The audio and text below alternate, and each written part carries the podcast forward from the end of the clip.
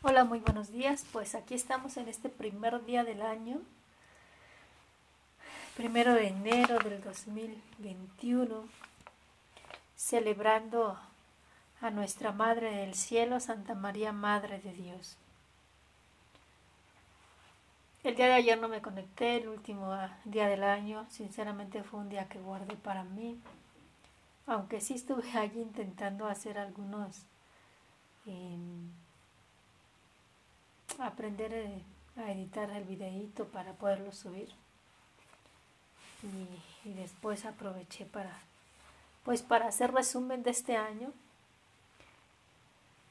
Aprovechar a estar con Jesús en su presencia eucarística. Estamos vivos y Santo Dios, y yo creo que parezco disco rayado, pero solamente quien se siente, quien se ha vivido en algo fuerte, puede hacer conciencia de, de esta parte, ¿no? O sea, estamos vivos, ¿verdad?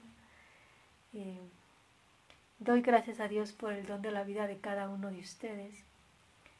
Gracias por el tiempo que hemos estado compartiendo juntos en la palabra de Dios. Gracias por los mensajes que me han hecho llegar tanto en el canal de YouTube como por vía WhatsApp. De verdad les agradezco y que sepan que tengo cada una de sus intenciones, aunque no los conozca, eh, ante la presencia de Jesús Eucaristía. Pues vamos a comenzar. Es muy hermoso ver que este día lo comenzamos de la mano de Dios, de la mano de María, nuestra Madre. La lectura de hoy es muy pequeña, pero es muy bonita, es muy profunda porque es comenzar el año con la bendición de Dios, ¿verdad? Es el libro de los números, capítulo 6, versículo del 22 al 27.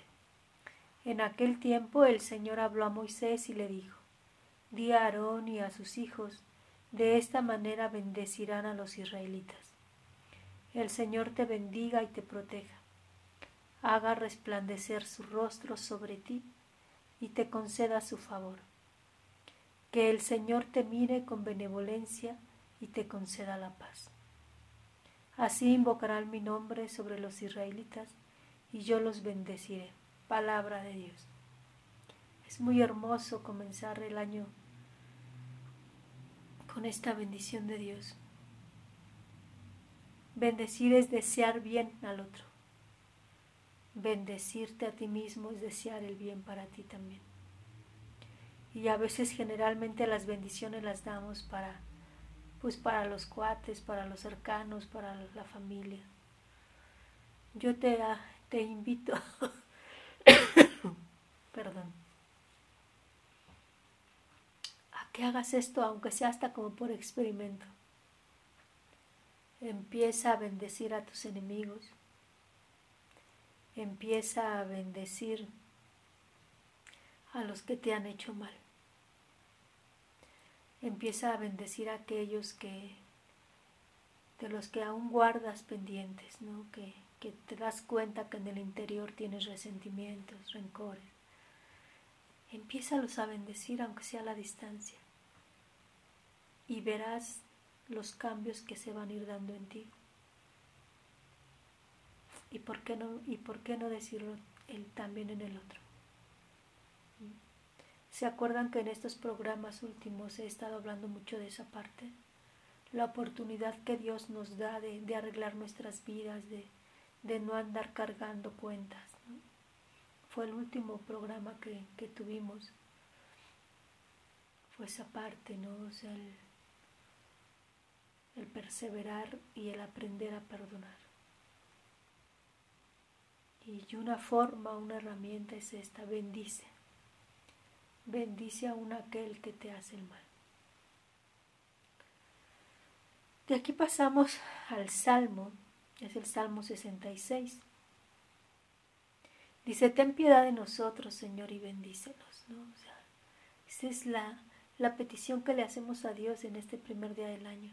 Bendícenos, Señor. Yo le decía tómame la mano, ¿no? creo que es el gran regalo que el Señor me ha dado a través de esta parte de la enfermedad del COVID. El enseñarme a, a andar con Él como niña pequeña. ¿no? Yo por historia, por carácter, soy así, hasta cierto punto muy independiente, pero, pero el Señor te hace descubrir qué es lo que realmente hay en el interior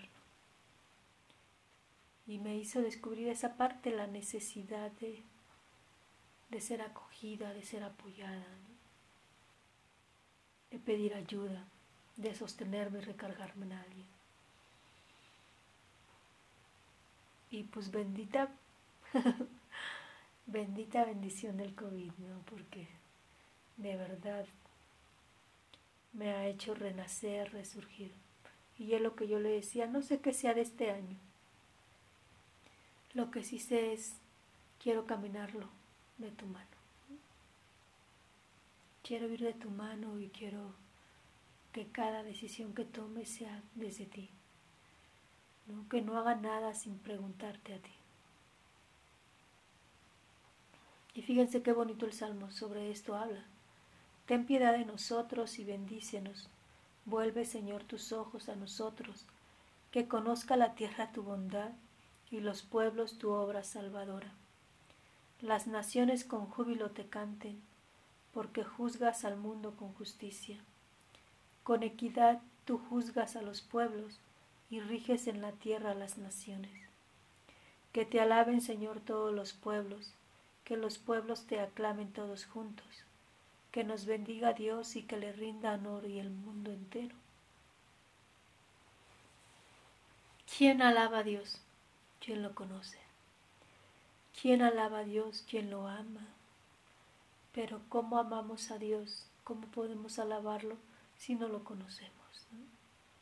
Y por eso desde ahí la petición, ten piedad de nosotros, Señor, y, y atráenos hacia ti, ¿no? Por más que nosotros queramos alejarnos, atráenos hacia ti, bendícenos.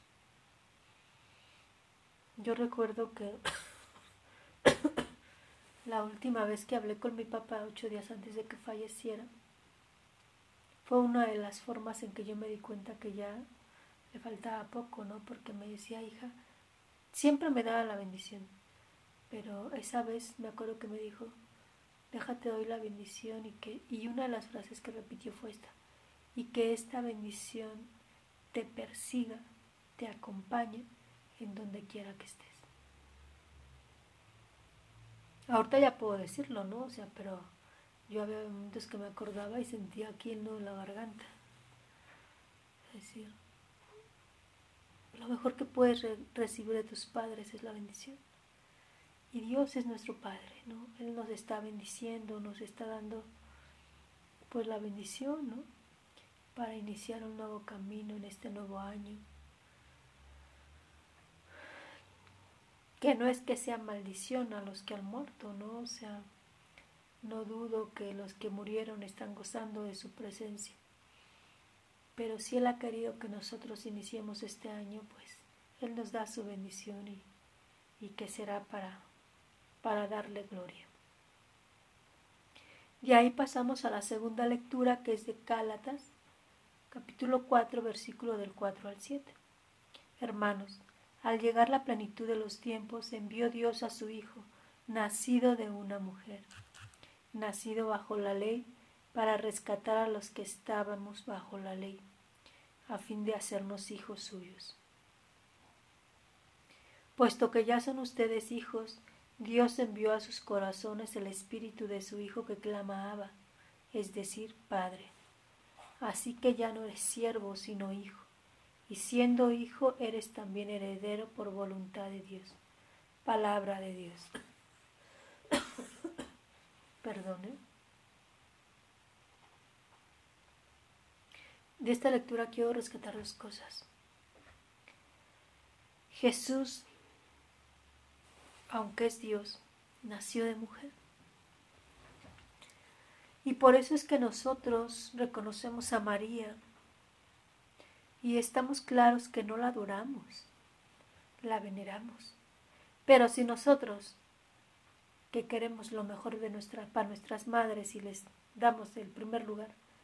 Imagínense Jesús con su madre, la madre de Dios, el arca que acogió, acunó a Dios.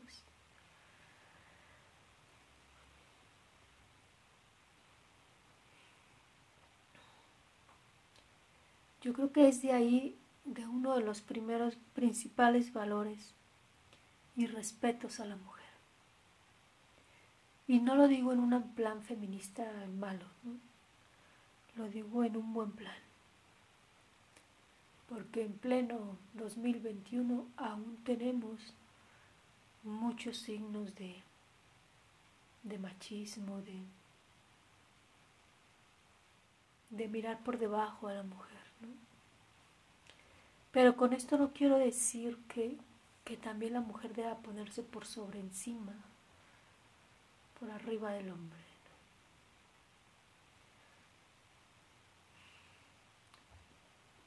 María nunca se puso antes que Jesús y sin embargo tiene un lugar. Pero tampoco la hizo menos. Y miren que el tiempo de María era un tiempo y una cultura mega machista. ¿Cuál es el papel de María? ¿Cuál es el valor de María? Haber secundado, haber apoyado. A María no le fue necesario demostrar que era la mejor, que ella las podía todas. María lo dejó hecho, lo dejó visto con su actuar. Sabía que no sería fácil ser la madre de Dios. No sabía cómo sería, pero desde el principio sabía que no era fácil. Y mantuvo su fiat. Esta es la grandeza de esta gran mujer y de la que tenemos que aprender mucho. De ahí pasamos al Evangelio de San Lucas capítulo 2, versículos del 16 al 21. En aquel tiempo los pastores fueron a toda prisa hacia Belén y encontraron a María, a José y al niño recostado en el pesebre. Después de verlo contaron lo que les había dicho de aquel niño, y cuantos lo oían quedaban maravillados. María, por su parte, guardaba todas estas cosas y las meditaba en su corazón.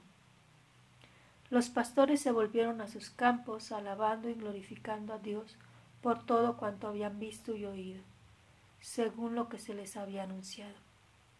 Cumplidos los ocho días, circuncidaron al niño y le pusieron el nombre de Jesús, aquel mismo que había dicho el ángel antes de que el niño fuera concebido. Palabra de Dios.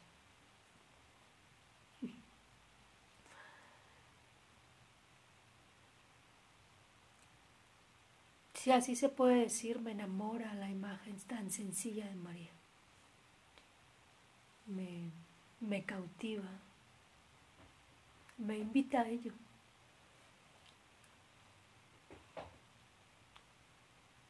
Qué mujer tan sencilla y qué mujer tan, tan profunda, tan fuerte. No le hacía falta brillar. Le bastaba saber que Dios la había mirado para ser madre del Redentor. Y ahí estaban, en el último pueblito del mundo, entre los animales porque no habían alcanzado posada. Y ahí permanecía. Lo guardaba todo en el corazón. Ese misterio que estoy segura que no lo, no lo entendía.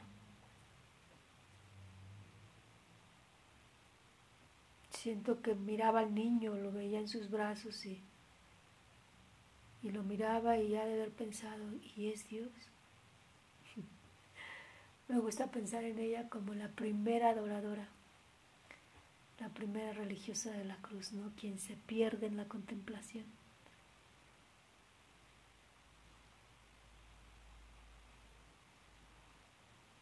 Saber que ese niño que llevó en sus entrañas y que ahora lo tiene en los brazos es Dios.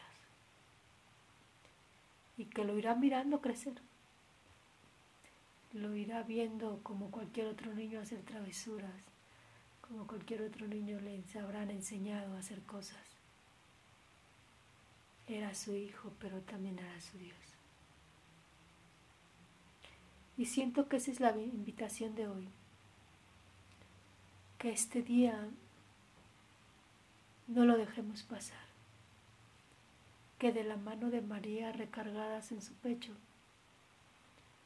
podamos decirle, Madre, enséñame a amar a Jesús. Enséñame a contemplar a este niño. Y por qué no, enséñame a amarlo como madre.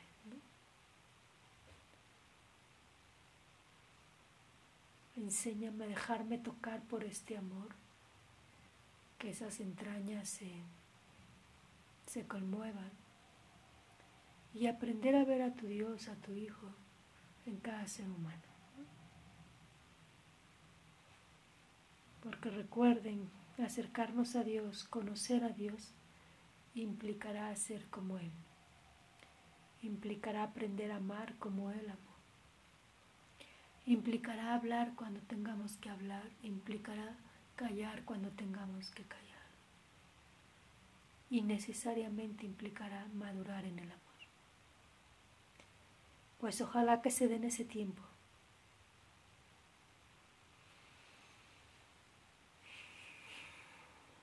Contemplar a Jesús. Contemplar a este niño que es Dios. preguntarle a María, o sea, medita, relee el texto y pregúntale a María, María, ¿cómo fue?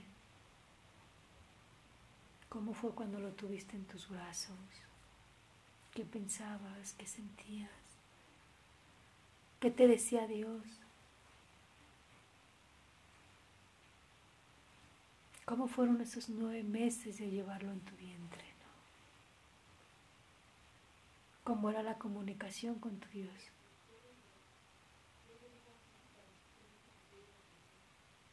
Tanto, tanto con Dios Padre, ¿no? que, que fue el quien le dio esta misión, como Dios Hijo, ¿no? que, que ahora estaba en sus entrañas. Mucho les digo a los jóvenes en el retiro de Adviento, date la oportunidad de sentirte embarazado o embarazada. Porque así estamos. ¿Cuántos años tenemos comulgando a Dios? ¿Cuántos años tenemos de bautizados? Yo siempre les digo,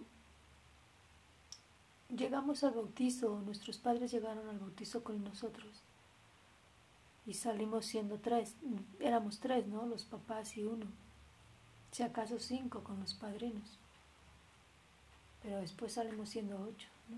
¿Por qué? Porque el pequeño ya no sale solo, ya lo habita la Trinidad.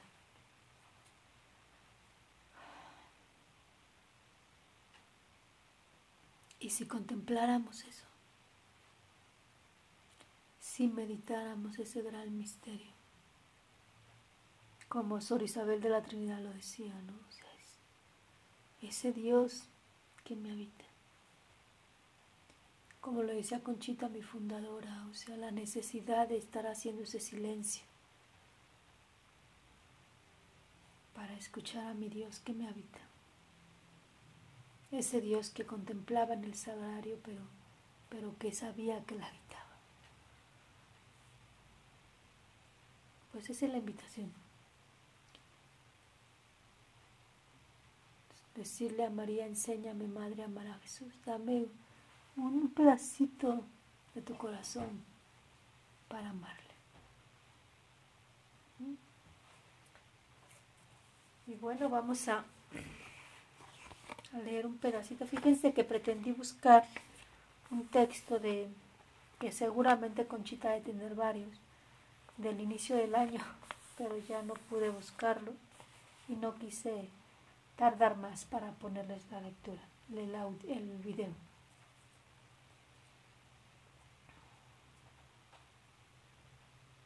Fíjense, el 24 de septiembre de 1929, Conchita agradece a Dios por la boda de su hijo Salvador. Día del matrimonio de Salvador con Amadita Gutiérrez.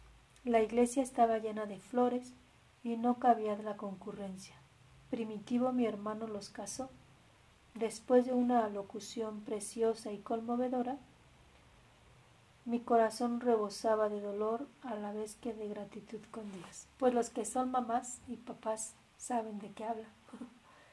Esa grandeza, que es felicidad que se siente al entregar un hijo, pero ese dolor también va.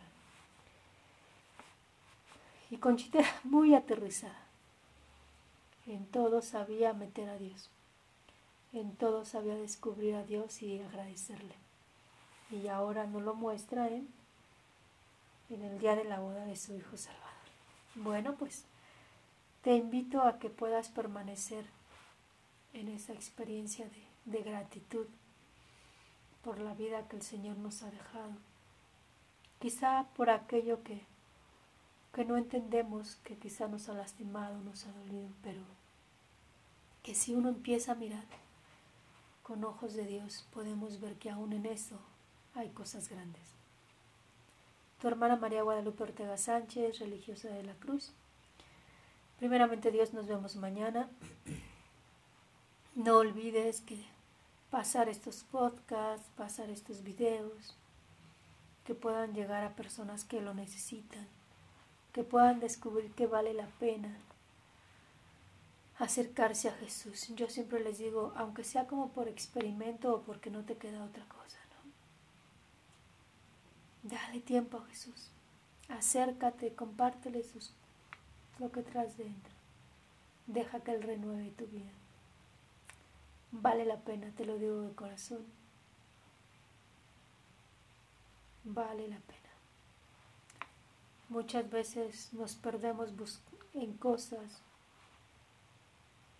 en situaciones que buscamos que nos llenen y, y nos dejan más vacíos.